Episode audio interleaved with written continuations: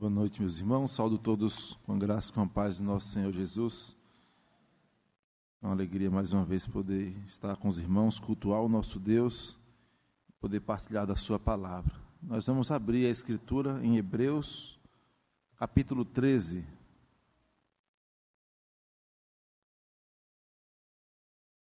Hebreus, capítulo 13.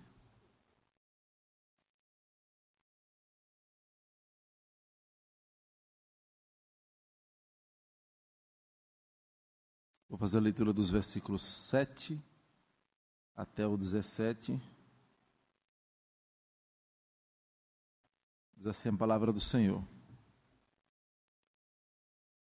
Lembrai-vos dos vossos guias, os quais vos pregaram a palavra de Deus, e considerando atentamente o fim da sua vida, imitai a fé que tiveram.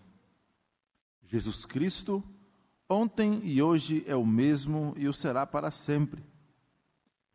Não vos deixeis envolver por doutrinas várias e estranhas, porquanto o que vale é estar o coração confirmado com graça e não com alimentos, pois nunca tiveram proveito os que com isto se preocuparam.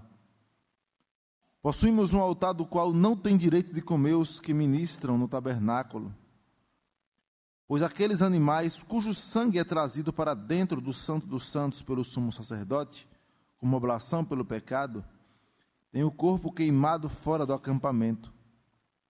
Por isso foi que também Jesus, para santificar o povo pelo seu próprio sangue, sofreu fora da porta. Saiamos, pois, a ele, fora do arraial, levando o seu vitupério na verdade, não temos aqui cidade permanente, mas buscamos a que há de vir. Por meio de Jesus, pois, ofereçamos a Deus sempre sacrifício de louvor, que é o fruto de lábios que confessam o seu nome. Não negligencieis igualmente a prática do bem e a mútua cooperação, pois com tais sacrifícios Deus se compraz. Obedecei aos vossos guias e sede submissos para com eles, pois velam por vossa alma, como quem deve prestar contas, para que façam isso, isto com alegria e não gemendo, porque isso não aproveita a vós outros. Amém. Vamos orar mais uma vez. Obrigado, Pai, pela tua palavra. Nós já te suplicamos que o Senhor, por misericórdia, fale ao nosso coração por misericórdia, o Senhor nos dê a graça de sermos fiéis na exposição da tua Escritura. E mais uma vez suplicamos, ilumina a nossa mente, desvenda os nossos olhos para que contemplemos as maravilhas da tua lei. Faz isso por misericórdia, fala conosco. Oramos e pedimos que o teu Santo Espírito abra o nosso entendimento e nos ajude, Pai, a não só compreender, mas a pôr em prática a tua palavra, que é viva, que é perfeita, que é útil para o ensino, para a repreensão, para a educação na justiça, a fim de que o homem de Deus seja perfeito perfeitamente habilitado para toda boa obra. Nós cremos na tua palavra que nos revela isto. E é isso que nós suplicamos no nome de Jesus. Amém, Senhor. Quem é Jesus? Se alguém te abordar e perguntar assim: quem é Cristo para você? Sim, mas quem é Jesus? Ah, Jesus é aquele que morreu numa cruz, foi um grande exemplo de vida. Ele morreu para que você possa ser salvo. Jesus é um exemplo, olha, é, alguns chegam até a dizer, é um revolucionário. Foi alguém fora do seu tempo, muito sábio. Na verdade, esse tipo de resposta é ela diminui a pessoa de Cristo. É você tentar reduzir quem é Jesus. Nós completamos na última segunda-feira 505 anos de reforma protestante. E é interessante que, já pouco tempo depois da reforma resgatar os princípios acerca da centralidade de Cristo, e um dos princípios é: Cristo não veio simplesmente ser um exemplo, se fosse para ser um exemplo, ele levantaria, como levantou durante a história da redenção, servos fiéis. A exemplo, Jó. O próprio Deus chega para Satanás e diz assim: Tem visto o meu servo Jó? Não há ninguém na terra semelhante a ele. Se fosse para ser um exemplo, bastava Jó. Ou Noé. Ou Daniel, Daniel é um dos poucos exemplos da Escritura em que não há referências a pecados cometidos por ele. Noé, você encontra a embriaguez na vinha que ele planta. Jó, em alguns momentos, ele reconhece os seus pecados, mas Daniel, ele confessa o pecado do povo e se inclui no meio do povo, mas você não encontra é, pecados relacionados diretamente a ele. E por que estou falando isso? Porque se fosse para meros bons exemplos, bastava homens assim. Cristo não veio ser um mero exemplo a ser seguido. Aliás, nenhum de nós conseguirá sequer imitá-lo de maneira suficiente para ser salvo. E para ser salvo, Deus requer perfeição. É interessante que os discípulos chegam para Cristo em um dos episódios e falam assim: Senhor, sendo assim, quem vai conseguir ser salvo? E aí Jesus fala: é, é impossível mesmo. Porque ele responde assim: Ora, o que é impossível aos homens, ele responde: ó, é impossível aos homens a salvação é possível para Deus.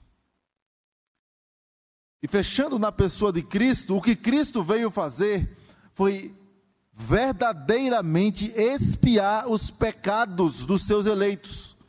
Cristo não veio com uma missão turva de, olha, eu vou tornar a salvação possível. Não veio fazer isso. Cristo veio efetivar a salvação do seu povo.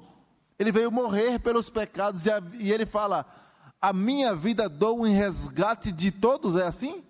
Não, em resgate de muitos. O bom pastor dá a vida pelas suas ovelhas.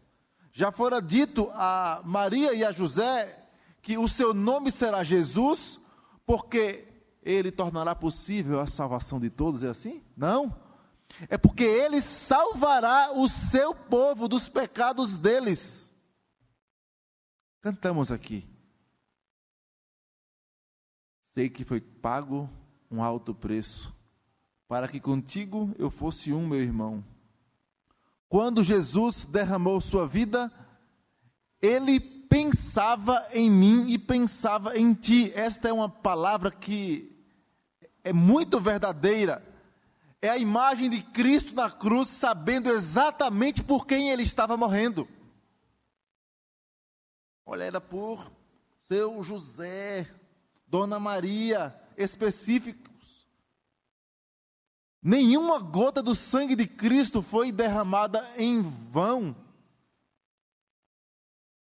Ele expiou verdadeiramente os pecados dos seus eleitos.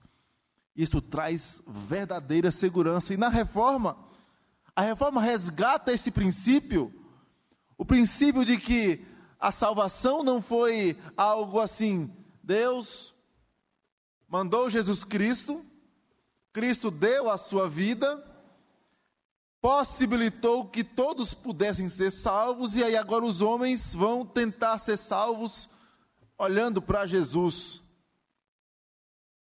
Esta foi uma visão que foi resgatada de maneira equivocada após a reforma. Aproximadamente em 1617, 1618, esta visão estava corrente de que Jesus veio salvar qualquer um que cresce nele. Mas João 3,16 não diz isso? Porque Deus amou o mundo de tal maneira que deu seu Filho unigênito para que todo aquele que crê tenha, não pereça, mas tenha vida eterna. Mas ali o texto não diz quem são todos os que creem. Mas Jesus diz: Ninguém pode vir a mim se o Pai que me enviou não o trouxer. Aqueles que crerão são aqueles específicos por quem Cristo deu a sua vida. E aí, esta visão trata a glória de Deus como coisa pouca e coisa barata, e repassa a glória de Deus para o homem. E aí diz assim: olha, o homem é que escolhe a, escolhe a Deus, o homem é que decide se quer a Deus ou não. E aí você deve se lembrar de algumas músicas que tratam Deus implorando para o pecador: venha a mim, venha pecador, venha por favor. A palavra de Deus mostra o inverso mostra um alerta: arrependei-vos. Não é simplesmente um Deus que está ali tentando de tudo para te salvar, fazendo esforço. E aí, por vezes, esse Deus nem consegue, porque o homem teria esse livre-arbítrio de escolher a Deus. Não. Esse não é o Cristo da Escritura mas certamente aqueles que foram resgatados por Cristo, aqueles que tiveram seus olhos abertos pela obra do Espírito Santo no coração, estes olharão para Cristo com um olhar diferente, com o olhar da Escritura. Estes não negociarão a Cristo, não simplesmente porque eles escolhem e têm forças próprias, mas estes foram mudados de tal forma que o mundo, seus prazeres, as lutas que os cristãos enfrentam e enfrentarão, jamais poderão nos apartar daquele que nos resgatou, porque nós estamos seguros, a caminhada da igreja é segura, porque Cristo diz: as minhas ovelhas, ninguém as arrebatará das minhas mãos. E aí o autor aos Hebreus escreve, e dentre tantos detalhes, é um texto riquíssimo. Lemos dos versículos 7 ao 17, mas nós vamos nos ater a quatro versículos, do 13 ao 16. Eu falei do 13 ao 15, do 13 ao 16, mas eu cito já um, um pequeno contexto, quando ele diz assim no versículo 9: Não vos deixeis envolver por doutrinas várias e estranhas, porquanto que vale estar com o coração confirmado com graça e não com alimentos, pois nunca tiveram proveito os que com isso se preocuparam. O que está por trás desta afirmação é, inclusive, o que foi dito no capítulo 12. Você pode acompanhar no versículo 1. Portanto, também nós, visto que temos a rodear-nos tão grande nuvem de testemunhas, e aqui ele diz: desembaraçando-nos de todo o peso e do pecado que tenazmente nos assedia, corramos com perseverança a carreira que nos está proposta, olhando firmemente para o Autor e Consumador da fé, Jesus, o qual, em troca da alegria que lhe estava proposta, suportou a cruz, não fazendo caso da ignomínia. E aí você pode até usar é, outra palavra aí, vitupério, ou vergonha, sofrimento, a chacota que era a cruz. O que o autor aos Hebreus diz no capítulo 12 é: aqueles que foram resgatados por Cristo verdadeiramente, esses devem continuar correndo a carreira cristã, que na verdade é um combate. É uma guerra. Não é simplesmente uma corrida em que você corre sem nenhuma dificuldade, com pista livre. Mas a ideia é, é um combate que não cessa. Em todo instante, esse combate se põe em nossa frente e nós vamos combater. É uma luta atrás da outra. E aí ele fala: para que você persevere, você precisa olhar para Cristo. Mas você precisa também desembaraçar dos pesos e do pecado que tenazmente nos assedia. E é o que ele vai dizer no capítulo 9, 13, no versículo 9. Se lá ele diz assim: desembaraçem do pecado e corram olhando para Cristo. Aqui ele diz assim: não se deixem envolver por várias doutrinas doutrinas várias e estranhas. E o que eram essas doutrinas várias e estranhas?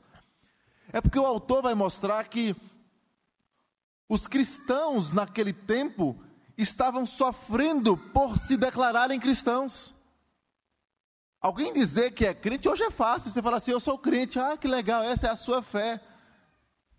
Eu sou dessa ou daquela religião.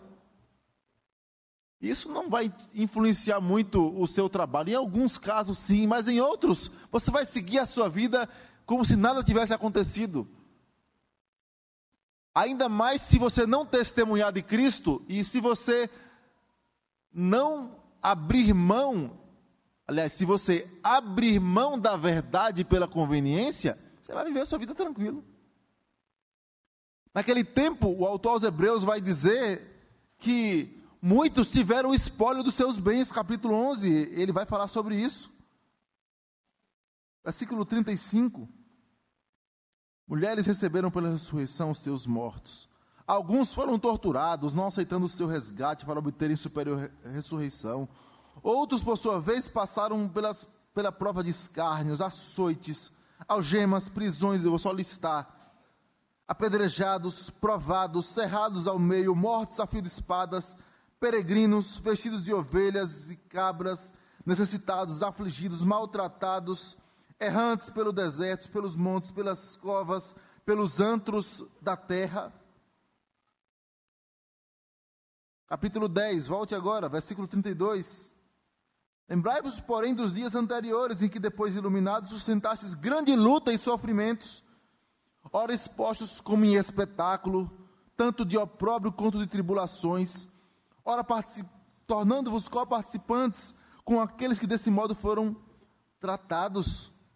Porque não somente vos compadeceste dos encarcerados, como também aceitastes com alegria o espólio dos bens confiscados. Você é cristão? Sua casa é própria? Confiscado, não é mais sua, despejado. Ele continua, tendo ciência de possuídes vós mesmos patrimônio superior e durável. E o que é que ele diz? Não abandoneis, portanto, a vossa confiança, ela tem grande galardão. Na parte final, no versículo 39, ele diz: Nós, porém, não somos o que retrocedem para a perdição, somos, entretanto, da fé para a conservação da alma. Aí volte para o capítulo 13, porque o que ele vai mostrar é: muitos cristãos, por causa das lutas das lutas enfrentadas dentro da sua própria casa por conta da verdadeira fé, das lutas enfrentadas no trabalho, na sociedade, estavam sendo tentados a voltar ao judaísmo. Olha, volte para os sacrifícios, basta você levar seu animalzinho lá, você pecou, leva um animalzinho, corta lá, nem precisa de fé genuína, ninguém vai perceber. Olha, basta ir para a igreja, dar o dízimo, pronto, chega em casa, veste uma capa de crente de vir, em casa você tira e vive sua vida. Ninguém vai te incomodar. Aqueles que querem viver justa e piedosamente serão perseguidos. Chegue no seu trabalho e negue o seu patrão quando ele mandar você fazer uma nota de um valor diferente do que realmente ocorreu. Você vai ser demitido. Negue. Você vai ser chacoteado pelo seu colega de trabalho. E a palavra do autor aos Hebreus é: o cristianismo, vocês estão achando o cristianismo difícil? O cristianismo, põe provas na vida, nós não somos os que retrocedem, porque nós temos a genuína fé, nós conhecemos quem foi Cristo. Cristo não foi um mero exemplo, Cristo deu a sua vida, Cristo derramou o seu sangue, intercedeu por nós, Cristo garante vida, e nele nós somos agraciados, e vocês querem voltar para, aquele, para os alimentos, para as coisas, ele vai falar: olha, não tem proveito, sem Cristo nada disso serve. E aí ele continua. Dito isso, a gente vai direto para o versículo 13, quando ele diz assim: Desembaraçando das doutrinas falsas e estranhas, estranhas também outras doutrinas, gnosticismo, que consideravam a, a, a ressurreição loucura. E aí ele vai dizer: Saiamos, pois, a ele fora do arraial. E ele vai comparar com sacrifício. Alguns animais eram sacrificados fora e o sangue era levado para o Santo dos Santos. Cristo também foi crucificado fora. A ideia que o autor aos Hebreus vai trazer é que Cristo encerrou todo o sacrifício. Cristo já cumpriu toda a lei. Então, ao invés de pensar que vocês precisam voltar para o judaísmo porque o cristianismo é difícil, saiba, a graça encontra-se em Cristo, a vida está em Cristo. Então saiamos ao encontro de Cristo, olhemos para Cristo. Ao invés de nos apegar a ritos, como se eles fossem um fim em si mesmo, e deixa eu dar um exemplo prático disso.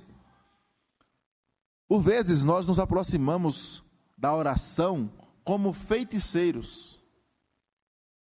Feiticeiros. O que é feitiçaria? Feitiçaria é você, por meio de objetos e palavras mantras, mover o sobrenatural. E o poder está em você. E aí você cumpre aquele rito, eu fiz assim, fiz assim. E alguns, até o copo com água põe lá. Eu fiz o rito. Agora Deus vai me responder. E aí, quando ele não responde, Senhor, mas eu orei, eu fiz assim, fiz assim, fiz assim, fiz todo o rito e o Senhor não me atendeu? Feitiçaria. O Deus em que cremos, ele é soberano. Eu peço. Alguém deve conhecer aquela música do grupo Logos, é, que fala assim: é, determinando ou marcando hora para acontecer. Não sei se vocês lembram dessa música. E fala assim: olha, o Deus em que cremos, a gente não determina nem marca a hora para acontecer, não, porque Ele é soberano. Ele faz o que quer, quando quer, com quem quer, para a sua própria glória. E o autor dos Hebreus vai mostrar: olhem para Cristo, vocês estão apegados aos ritos, querem voltar para os ritos, tentados a voltar para os ritos, e saibam, é pela graça, é por Cristo, olhem para Cristo. Mas olhar para Cristo naqueles dias era sinal de quê? De vergonha. Eu vou chegar na universidade e dizer assim: eu sou crente, eu creio em Cristo. Eu creio que uma mulher teve um filho sem relação com seu marido. O Espírito Santo foi lá. Imagina você fazendo biologia e você afirmando isso lá. Não, eu creio. Eu creio que o Espírito Santo desceu sobre Maria e ela concebeu do Espírito Santo. Ah, você é um besta, você acredita nisso? Não, não é possível. Uma pessoa tão esclarecida como você, eu creio. Crer nestas verdades se é loucura hoje, naquele tempo, muito mais. O mundo estava repleto de falsas religiões e não era não havia um impedimento de você praticar sua religião. O judeu não era impedido pelo império de praticar sua religião. Mas algumas ideias pareciam loucura, e é por isso que Paulo fala aos coríntios: olha, porque a palavra da cruz é o que? loucura para os que se perdem. Mas para nós os que cremos é poder de Deus, sabedoria de Deus. E o autor aos Hebreus vai dizer: Sabe o que você faz com a vergonha? Sabe o que você faz com o, como ele chama aqui, o vitupério? Sabe o que, é que você faz com isso? Com a chacota que você vai tomar? Carregue, leve. Ele vai dizer assim no versículo 13: Saiamos, pois, a ele fora do arraial, levando o seu vitupério, leve a vergonha de Cristo. Tenha o privilégio de sofrer pelo nome de Cristo. Os discípulos chegaram assim: que alegria nós tivemos, nós fomos açoitados pelo nome de Cristo. Nós fomos, Deus nos deu a graça Paulo fala sobre isso. Não vos foi concedida a graça de somente crer em Jesus. Deus deu a graça de vocês poderem, nós, povo de Deus, padecerem por Cristo. Que privilégio nós temos de sermos confundidos com Cristo. Ali é um cristão. Ah, eu vou pisar no calo dele. Que privilégio, é sinal de fidelidade. Olhe para Cristo, mas faça isso sem vergonha. Não tenha vergonha do Evangelho. Romanos 1, 16 e 17 fala: Pois eu não me envergonho do Evangelho, porque é o poder de Deus para a salvação de todo aquele que crê, primeiro do judeu, também do grego visto que a justiça de Deus se revela no Evangelho. De fé em fé, como está escrito, o justo viverá pela sua fé. Não tenha vergonha. Leve a vergonha do Evangelho. Mas o texto continua falando no versículo 14. Vamos ler juntos o 14? Na verdade, não temos aqui cidade permanente, mas buscamos a que há de vir. Pare de olhar para aqui. Essa palavra aqui é a mesma dita sobre Abraão. Lá em Hebreus capítulo 11, vai dizer que, pela fé, Abraão, sem saber para onde ia, ele obedeceu à voz de Deus. E o texto vai dizer que ele fez isso porque ele aguardava a cidade da qual Deus é o arquiteto e fundador. O olhar de Abraão não estava na terra prometida. Imagine o próprio Deus prometendo assim: olha, imagine se aparecesse uma. Isso não vai acontecer, fique em paz.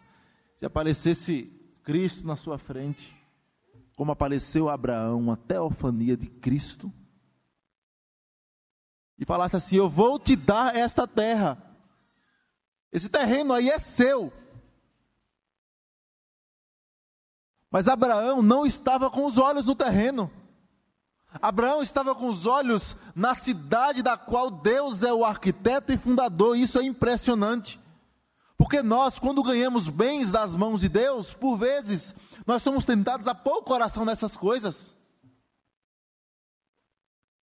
Eu, eu eu tenho meditado desde a última quarta-feira em Gênesis 49, versículo 18. Sabe que você, você lê a Bíblia, você vai ficar velhinho lendo a Bíblia e vai se surpreender ainda. E é um versículo que eu já li várias vezes e nunca parei nele. Gênesis 49, versículo 18. O contexto é simples. Jacó estava morrendo, e aí Jacó chama os seus filhos para dar a bênção final e morrer. Ele sabia que estava dando os últimos suspiros, chama os seus filhos e vou abençoá-los. Mas ele era profeta, boca do Senhor. E ele começa, o texto diz assim: depois chamou Jacó, versículo 1. Chamou Jacó a seus filhos e disse: Ajuntai-vos e farei saber o que vos há de acontecer nos dias vindouros. Profecia. Vai acontecer algumas coisas com vocês. E aí, por exemplo, não sei se você já se atentou nisto, é um parêntese, Versículo 8, ele vai dizer, não sei se você sabe por que Jesus, a gente fala assim, Jesus é o leão da tribo de Judá. É por causa dessa palavra aqui, ó. Versículo 9, Judá é leãozinho. Judá é leãozinho. Da presa subiste, filho meu. Encurva-se e deita-se como leão. E como leão, quem o despertará? E aí a promessa sobre Cristo mais direta. O cetro do rei, olha, o cetro, não se arredará de Judá, nem o bastão de entre os seus pés, até que venha Siló. A ele obedecerão os povos. É Cristo. E aí você observa, ele está trazendo profecias, profecias. Quando chega no versículo 18, ele para de falar dos seus filhos. Lembre-se, ele está suspirando para morrer. Olha, antes do 18, olha o último versículo. Versículo 33. Tendo Jacó acabado de, de, de dar determinações a seus filhos, recolheu os pés na cama e expirou, morreu. E foi reunido ao seu povo. Ele foi enterrado lá junto com o seu povo, Abraão, Isaac e, e os demais. Veja, o contexto é: Jacó está morrendo. Jacó está profetizando sobre os seus filhos. Mas ele para no versículo 18 e, e exclama: Vamos ler juntos? A tua salvação. Que salvação é essa se ele ia morrer? Jacó ia morrer. O que, ele estava esperando? Daqui a dez minutos ele ia expirar e ia morrer, e ele sabia.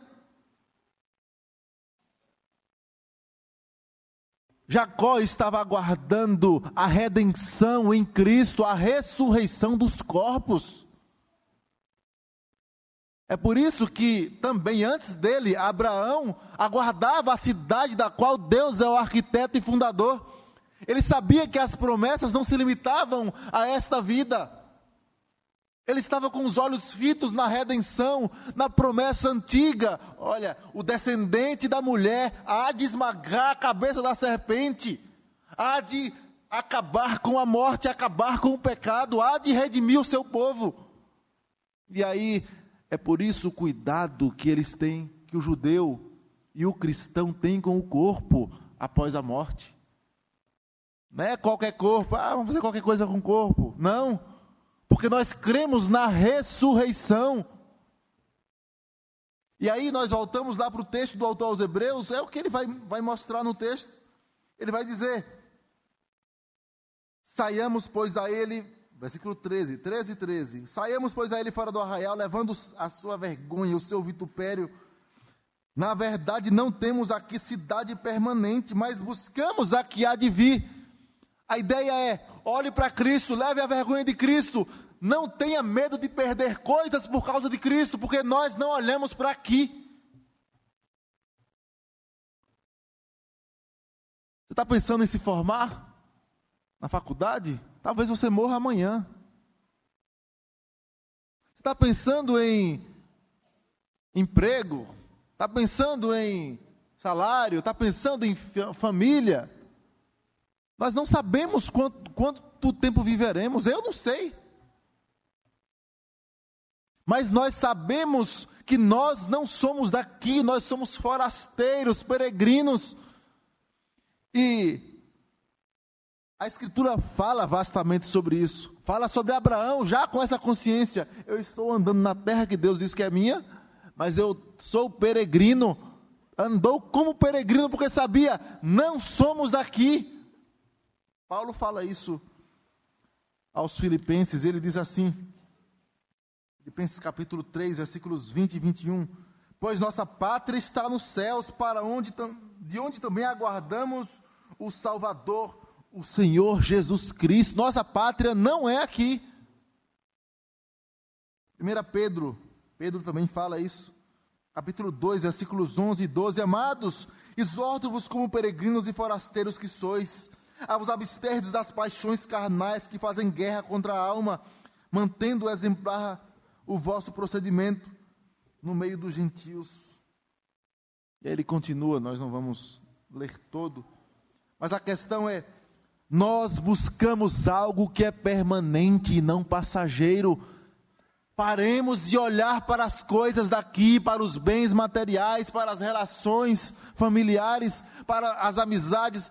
Não é que você não vai ter nada disso, mas o ponto é: não idolatre estas coisas. Não se apegue. Aí é quase uma propaganda. Desapega. E não é OLX. Desapega. Olhe para a cidade celestial. Olhe para Cristo. Mesmo que isso te custe caro. Nós não olhamos para as coisas passageiras.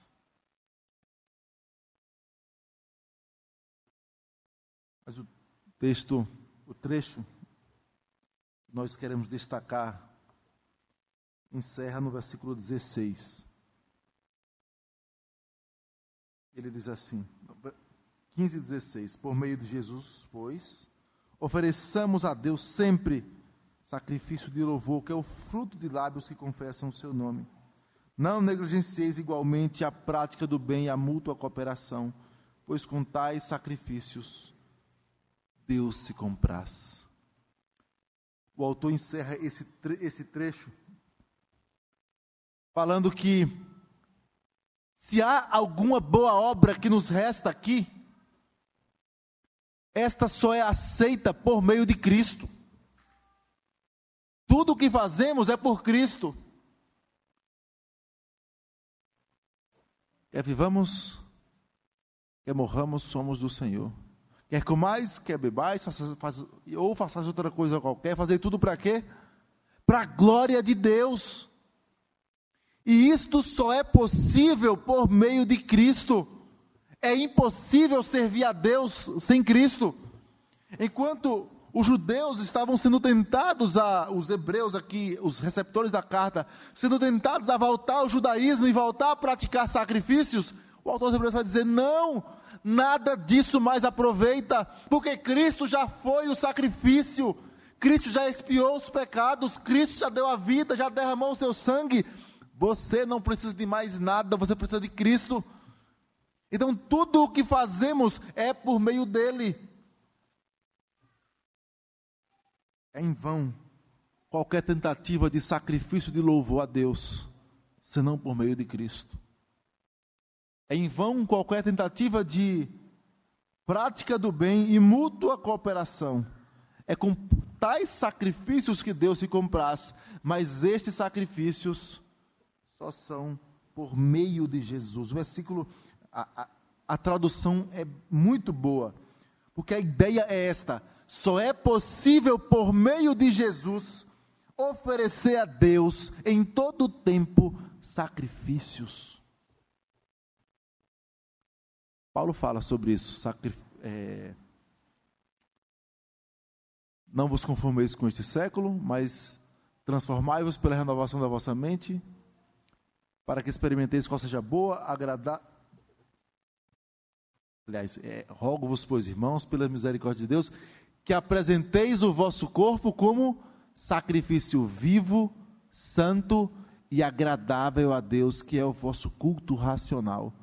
E a ideia ali é: nós não precisamos mais voltar aos sacrifícios, nós temos Cristo, e por meio de Cristo nós ainda continuamos oferecendo sacrifícios puros, vivos, agradáveis a Deus é somente por Cristo, somente olhando para Ele.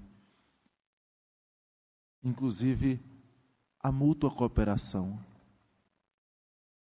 E na força do Espírito Santo, nós proclamamos aqui que pagaremos um preço de sermos um só coração no Senhor. Deus se compraz nesses sacrifícios.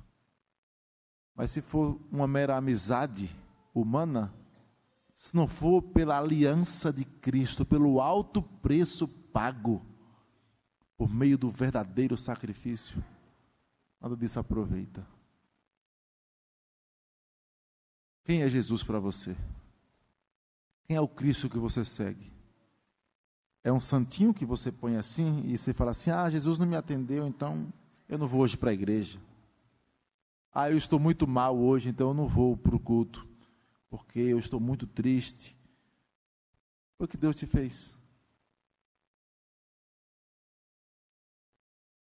O Cristo que nós cremos é o Deus encarnado, o Rei dos Reis, o Senhor dos Senhores, a quem nós devemos, aquele que derramou o seu precioso sangue é aquele que vale a pena olhar e segui-lo.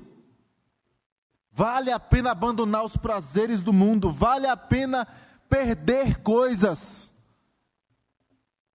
Vale a pena sofrer pelo nome de Cristo.